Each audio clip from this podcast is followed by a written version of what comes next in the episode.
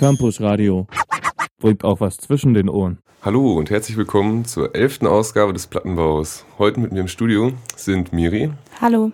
Und die Resi. Hi. Und ich bin der abgespacede Alex. Und wir haben heute wahnsinnig viele Alben. Und abgespaced ist die perfekte Überleitung zum ersten Album, was ich euch mitgebracht habe. Das ist von Frankie Cosmos. Achtung, Weltraumwitz. Und das heißt Next Thing. Und das ist ein Album der 22-jährigen Schauspielertochter Greta Klein aus New York, die ihre Jugend damit verbracht hat, Bandcamp mit kleinen Songschnipseln zuzumüllen, die sie mit ihrer Akustikgitarre geschrieben hat. Dort hat sie 45 Alben mittlerweile, aber Next Thing ist quasi ihr zweites Plattenlabel-Album und ich würde sagen, wir hören gleich mal in das meiner Meinung nach Highlight des Albums rein. Und das heißt On the Lips und danach können wir das ein bisschen analysieren.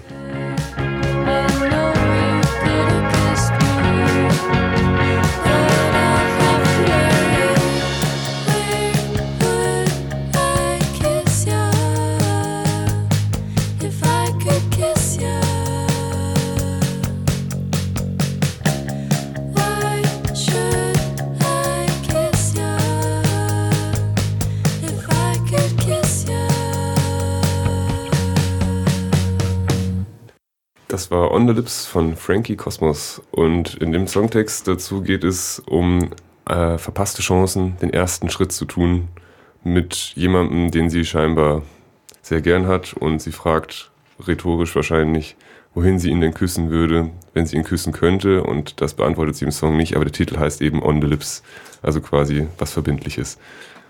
Ähm, sie ist, wie ich eben schon gesagt habe, Schauspielertochter von Kevin Klein, der mal einen Oscar gewonnen hat für seine Rolle in Ein Fisch namens Wanda und hat 2014 ihr erstes richtiges Album rausgebracht, das heißt Centropy.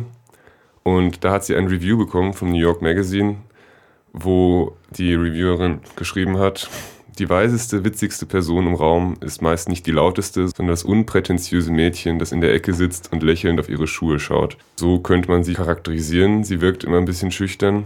In Interviews möchte sie sich nie irgendwie selbst in irgendwas einordnen, weil sie Angst hat, sich damit zu beschränken und möchte möglichst authentisch sein. Das ist ja das, was sich mittlerweile jeder versucht auf die Fahnen zu schreiben. Aber ich denke, dass das bei ihr schon so ist, wie sie das selbst darstellt. Denn es sind sehr äh, intime Songs, die sie auf dieses Album gepackt hat. Und es geht natürlich wie immer um die Pop-Themen schlechthin, um ihre Jugend. Es geht um Liebe und Beziehungen, worum es ja fast immer geht.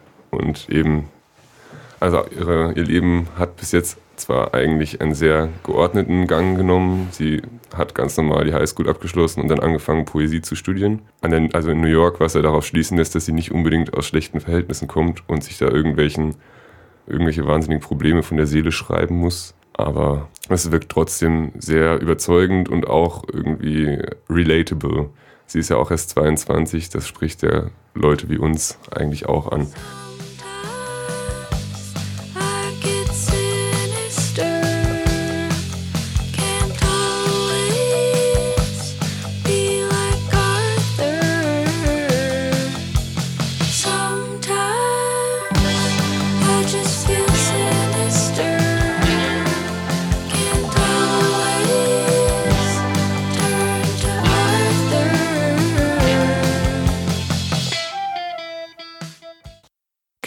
Always Be Like Arthur. Mit Arthur meint sie den New Yorker Avantgarde-Komponisten und DJ Arthur Russell, der, den sie als einen ihrer größten Inspirationen nennt.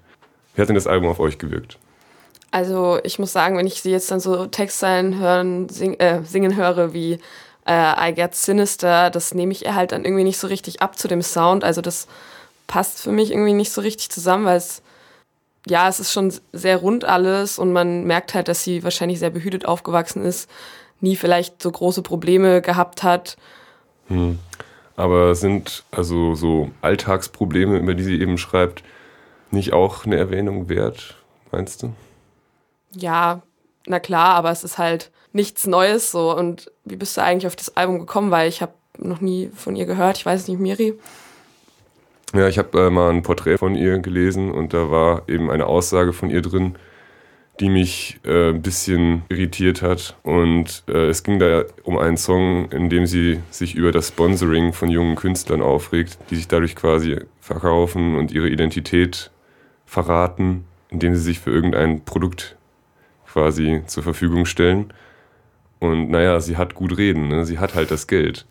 Und dann habe ich halt weitergehört und fand aber ihr Album dann doch relativ gut. Und äh, ja, Miri, hast du denn noch eine Meinung zu diesem Album? Hat es dich besonders gefesselt oder eher weniger? Naja, ich war von dem Opener erstmal etwas abgeschreckt. Den fand ich ähnlich wenig überraschend wie ihre zum Second Hand geshoppten Pulli passende Ponyfrisur. Aber die Songs sind ja relativ kurz. Was gut ist, wenn einem Einzelsongs nicht gefallen auf dem Album. Da es ja. ja im Großen und Ganzen sehr abwechslungsreich ist. Und ich finde, du hast auch eine gute Songauswahl getroffen. Ich fand einige Songs gut und andere fand ich eher banal. Ich finde es aber gar nicht schlecht, dass sie so viel Output hat. Also das ist noch das, was ich ihr am ehesten abnehme. Ich fand die Geschichte, die ich auch gelesen habe über ihre Anfänge, fand ich interessant, dass sie einfach alles Mögliche rausgehauen hat, anonym, mhm. unter irgendwelchen erfundenen Bandcamp-Seiten, was ich mir als angehender Künstler eigentlich ganz gut vorstellen kann. Das ist ja auch ein Spiel mit einer Plattform. Mhm. Und dahingehend finde ich sie interessant, wenn sie damit experimentiert, wie Fans auf ihren Output reagieren. Und das nehme ich ihr tatsächlich auch ab. Da finde ich, ist sie authentisch, wie sie sich da ausprobiert und in verschiedene Richtungen experimentiert.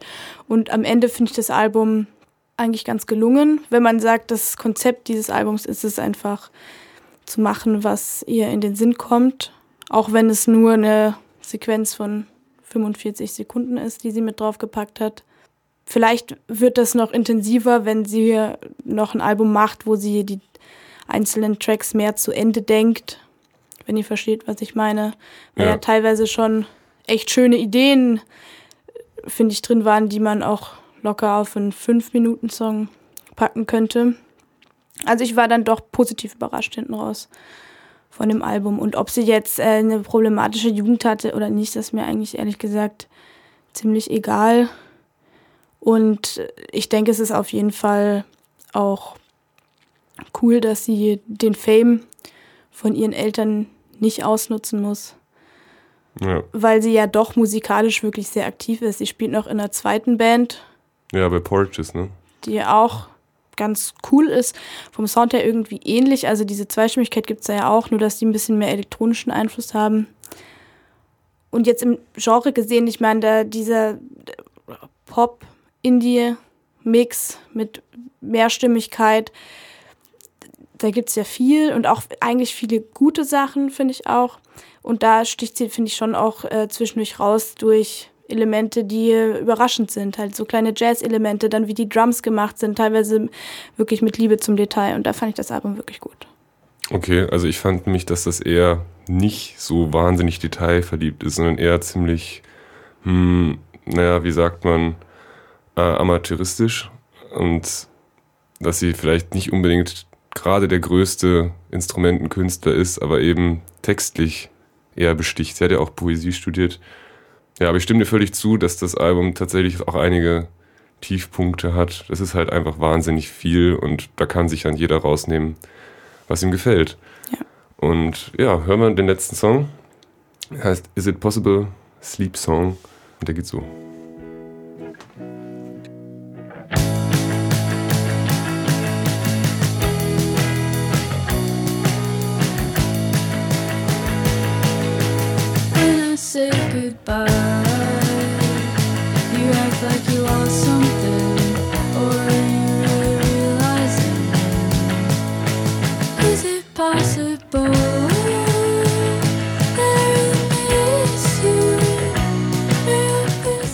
Frankie Kosmos.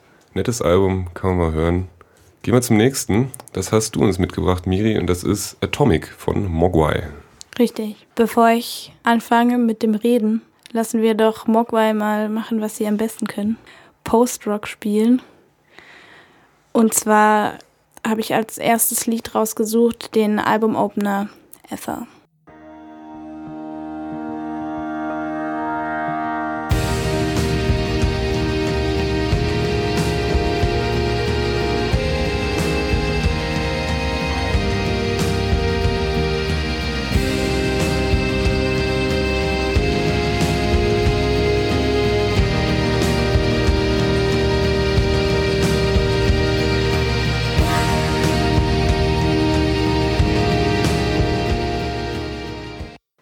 Opener Ever von dem neuen Mogwai-Album Atomic. Zu diesem Album gibt es eine BBC-Dokumentation, die von Mogwai vertont wurde. Die heißt Atomic Living in Dread and Promise. Und ich habe diesen ersten Song ausgewählt, unter anderem, weil die Einstiegsszene dieser Dokumentation logischerweise auch mit dem Open auf diesem Album beginnt. Und dort ist so eine szenische Aufbereitung des Zyklus des Lebens zu sehen. Kurz zu dieser Dokumentation. Es geht im Großen und Ganzen um die Geschichte der Nuklearenergie und es sind verschiedene Installationen von Archivmaterial und Filmsequenzen, die unter anderem Tschernobyl, Hiroshima und Fukushima dokumentieren. Dabei halten sich Statements und Erläuterungen eher zurück. Also es ist eine visuelle Genuss, könnte man sagen. Dass Mogwai eine Dokumentation oder gefilmtes Material mit ihrem Sound versehen, das machen sie jetzt schon zum zweiten Mal. Sie haben 2013 schon eine französischnamige Fernsehserie vertont, Les Revenants. Und haben das auch mit einer CD verbunden, die sie rausgebracht haben. Damals wurde viel kritisiert, dass der dazugegebene Sound von Mogwai ohne das Filmmaterial nicht genug wirkt. Und das fand ich jetzt interessant bei diesem neuen Album, wo wieder visuelles vertont wird, das aber auch für sich sehr gut klingt. Also ein schönes Album, das auch an manchen Stellen für Mogwai-Fans überraschend sein dürfte. Wie ihr vielleicht wisst, gibt es die Band ja schon ziemlich lange, seit 1995 und sie haben auch massig Zeug released und rausgehauen und immer wieder überrascht. Sie sind quasi, würde ich sagen, mit auch Vorreiter ihres Stils. So, wenn wir mal ein bisschen Genre-Dropping betreiben wollen, so Richtung Ambient, Post-Rock, New Wave. Sie selbst haben über sich selber mal gesagt, sie sind die New Wave, das New Wave, das New Wave Punk. Okay. Und ich glaube, im Herzen sind sie auch Punks. okay. Sie scheißen ganz öffentlich auf andere Bands und sie machen einfach, was sie wollen. Und um euch nochmal einen genaueren Einblick zu geben, was denn jetzt besonders an diesem Album ist. Ich will besonders auf die Synthes hinaus, die für Mogwai, die ja sonst in einer klassischen Rockband-Aufstellung zu hören sind, ähm, eher ungewöhnlich sind. Deswegen würde ich jetzt einfach den nächsten Song abspielen. Und der heißt Are You a Dancer?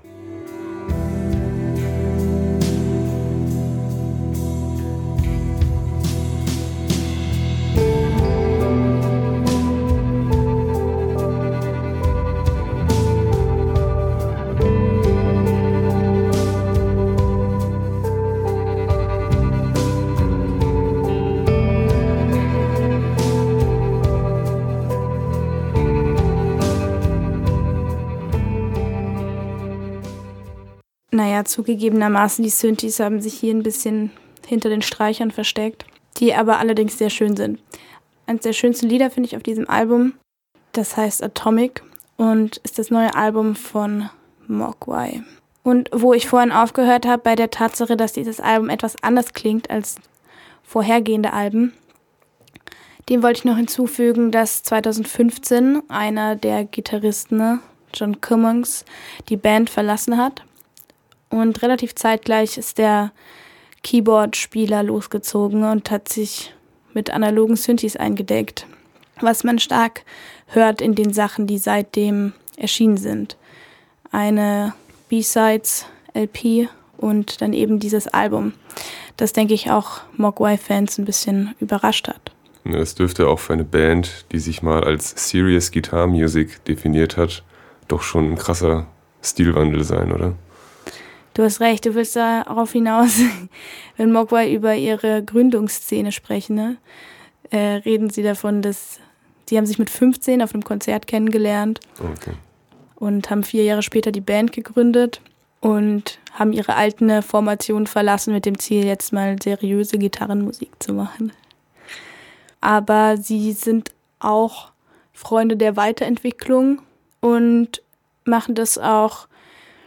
Sie sind da ein bisschen, denke ich, ihrem Zeitgeist voraus, auch immer ich sagen würde, was? Also das mit den Synthes, das ist ja jetzt Hm. wenig revolutionär.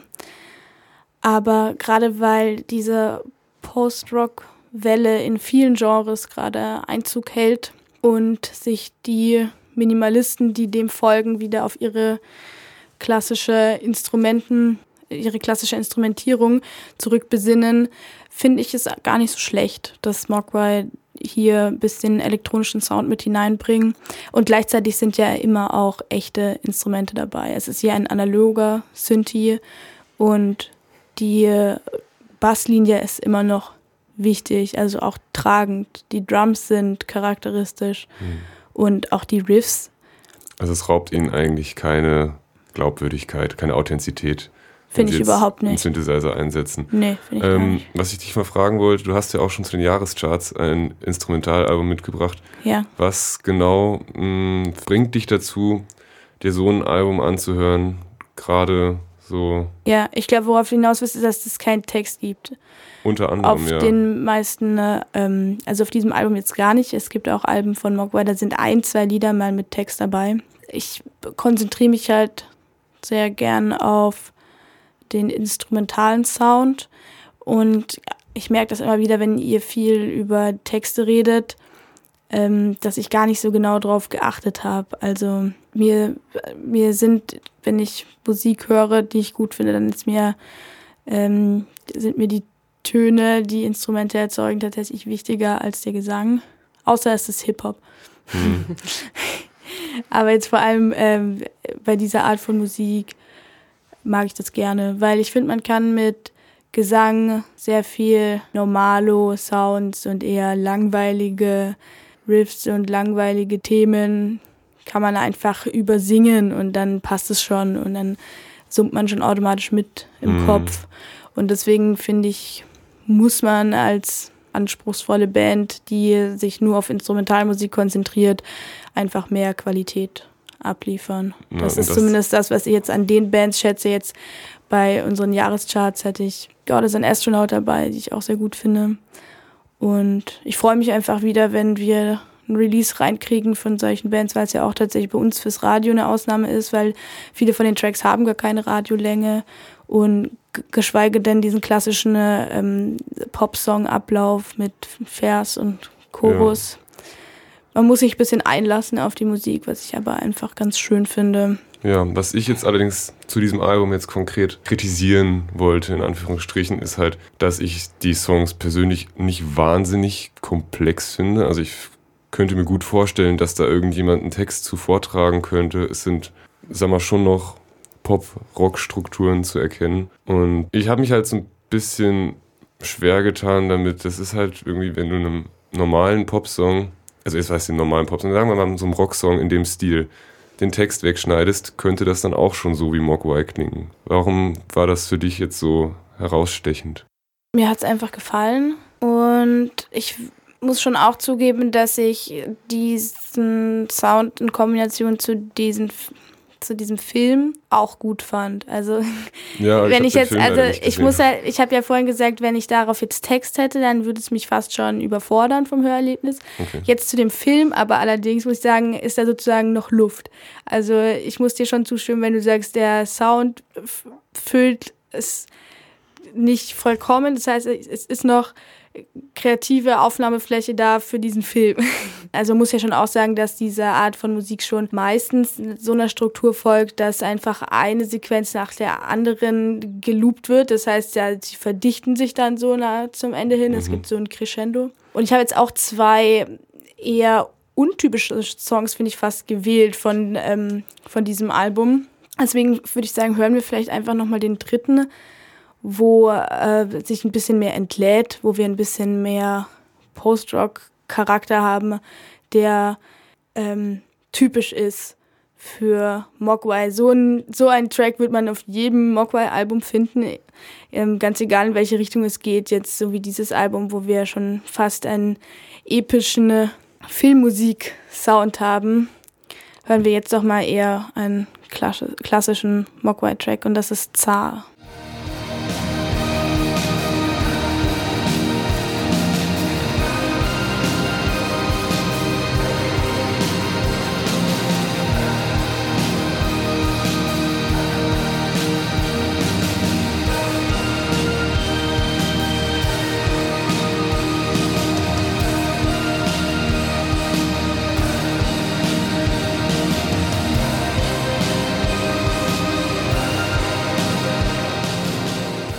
Anhört, dann denkt man tatsächlich vielleicht an atomare Verstrahlung und postapokalyptische Welten.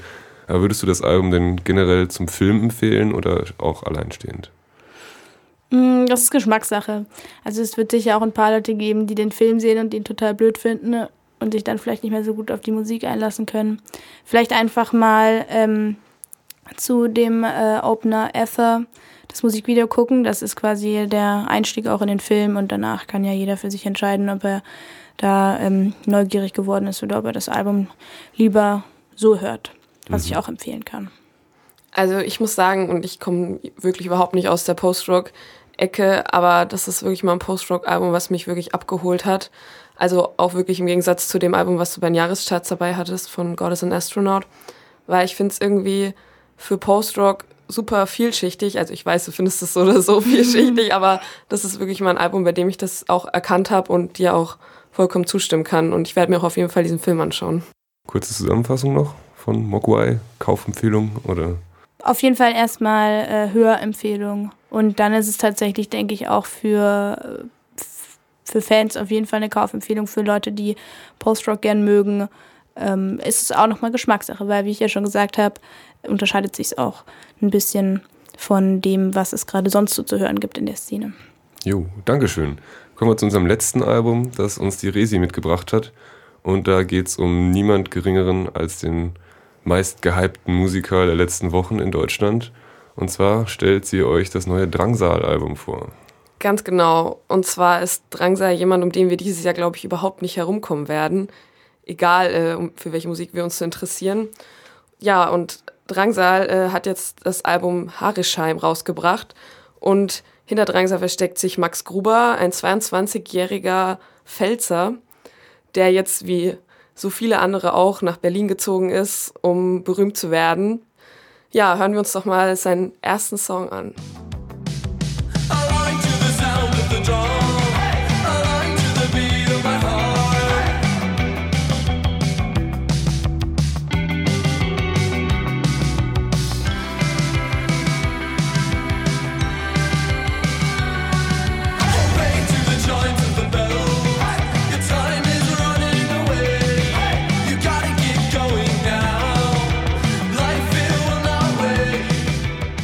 Ja, das war Drangsal mit Alan Align aus seinem neuen Album oder aus seinem Debütalbum Harischheim.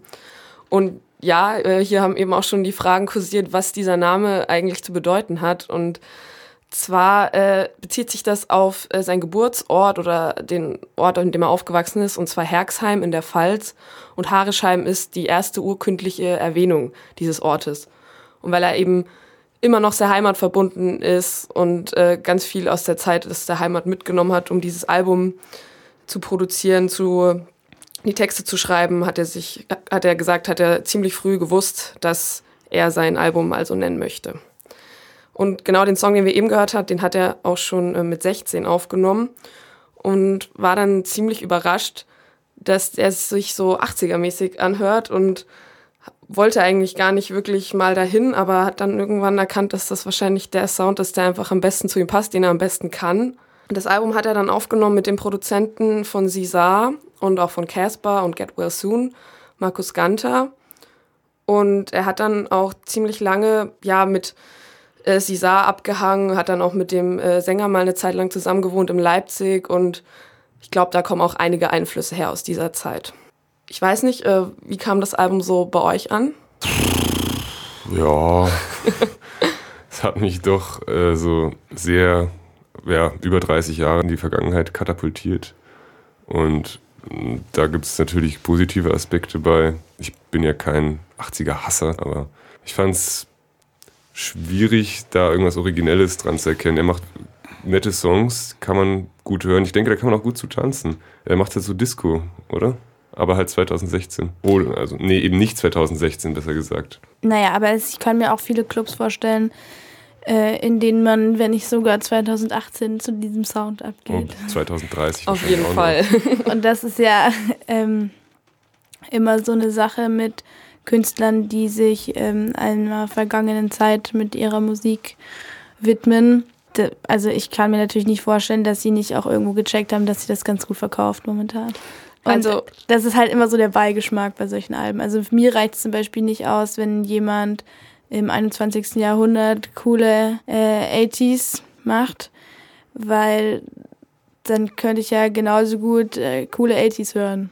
So, wo ich mir dann vorstelle, okay, er hat sich jetzt in dem Sinne leicht gemacht, dass er jetzt weniger Konkurrenten haben, die noch live performen, weil ein paar davon keine Musik mehr machen oder tot Rest sind. in peace, Prince. Stimmt, das passt gut jetzt. Ähm, nee, aber worauf ich hinaus will, ich finde, also ich, mir, mir hat auch ein bisschen seine eigene Handschrift gefehlt. Ansonsten ist das Album auf jeden Fall stimmig. Ich fand es cool, dass er Deutsch und Englisch gesungen hat.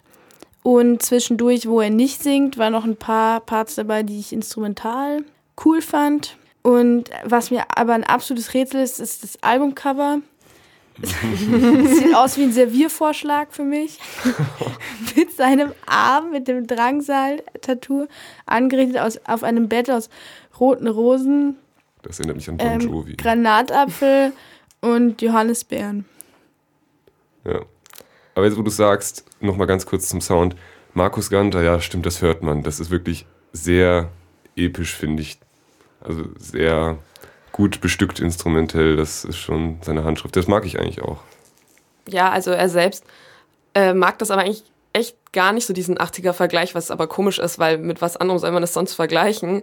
Aber auf jeden Fall, wenn man ihm dann äh, mit Referenzen kommt wie The Cure oder The Joy Division, dann wird er fast schon ein bisschen aggressiv und in Interviews, weil er findet auch einen Curtis richtig schrecklich. Gut, die Meinung kann ich jetzt nicht teilen, aber ja, es ist so ein bisschen paradox. Ähm, auf jeden Fall ist er aber dann mit seinem 80er-Sound auch noch so weit gegangen, dass er auf dem Album auch ein deutscher Song zu finden ist. Das hat Miri eben auch schon angesprochen. Und ich finde, den sollten wir uns jetzt mal kurz anhören.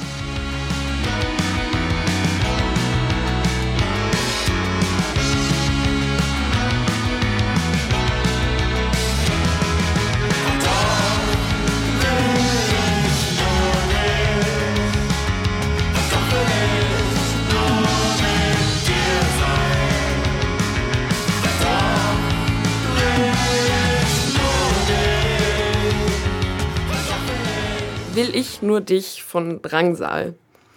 Der einzige deutsche Song auf äh, seinem Debütalbum. Und bei Drangsal muss man nochmal auch so ein bisschen auf seine Inszenierung eingehen, wie er sich gerade selbst in der Öffentlichkeit inszeniert, weil äh, für ihn ist das total wichtig, dass er das gerade alles irgendwie anders macht als alle anderen Bands, die gerade auch Gespräch sind, wie äh, Isolation Berlin oder An Mai Kantereit, indem er eben zum Beispiel in dem Musikvideo zu Alan Align ähm, mit Jenny Elvers rummacht, wo sich jeder fragt, wie kommt dieser Typ zu Jenny Elvers, dieser äh, Dschungelcamp-Tante.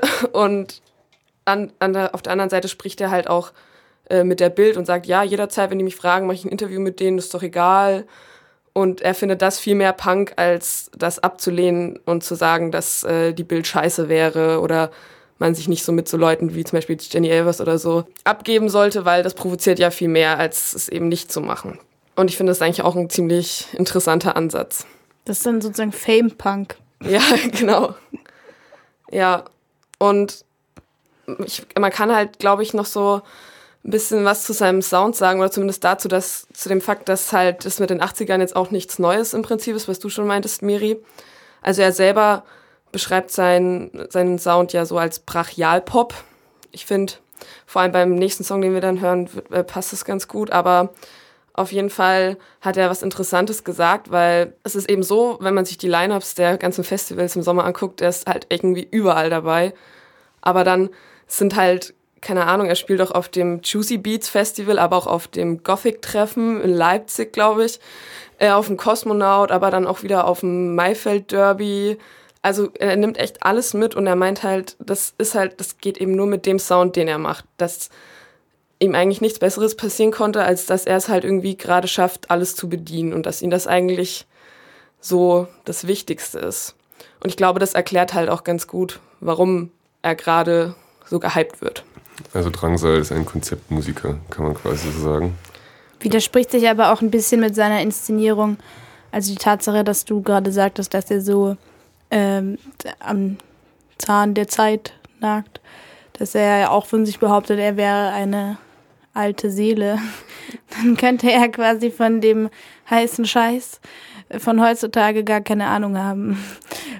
Und das ist einfach auch, also ich muss ganz ehrlich sagen, dass ich mit seiner äh, Inszenierung einfach ein bisschen ein Problem habe. Also Fame Punk ist für mich kein Punk. Und ich, naja, also wie schon gesagt, ich finde, das ist mein großer Kritikpunkt an dem Album. Es reicht für mich nicht, sich irgendwie einerseits 80er zu machen, sich dann irgendwie zu rechtfertigen, warum man 80er macht, wofür dann äh, sein Herz wirklich schlägt. Es ist, ja. Ja, auch diese Einstellung, immer dagegen sein zu müssen. Was macht man denn, wenn man irgendwann tatsächlich in einer akzeptablen, guten Gesellschaft lebt? Ist man dann immer noch, wie will man dann immer noch dagegen sein? Aber es ist ja eigentlich sinnlos. Also er hat es halt am Anfang seiner noch echt jungen Karriere geschafft, dass er jetzt auf jeden Fall schon überall im Gespräch ist, durch eben das alles, was er macht. Ich meine, der hat sogar jetzt irgendwie ein Tagesthemeninterview gegeben, war aber gleichzeitig auch schon bei RTL.12, also das beschreibt halt das wieder ganz genau. Ja, und ich finde, wir sollten jetzt nochmal in den letzten Song reinhören mit dem Titel Wolperdinger. Und Wolpertinger sind ja äh, Wesen, die aus mehreren Tieren oder anderen Wesen bestehen. Und ich glaube, das ist so ein Begriff, mit dem er sich auch ganz gut identifizieren kann. Hören wir mal rein.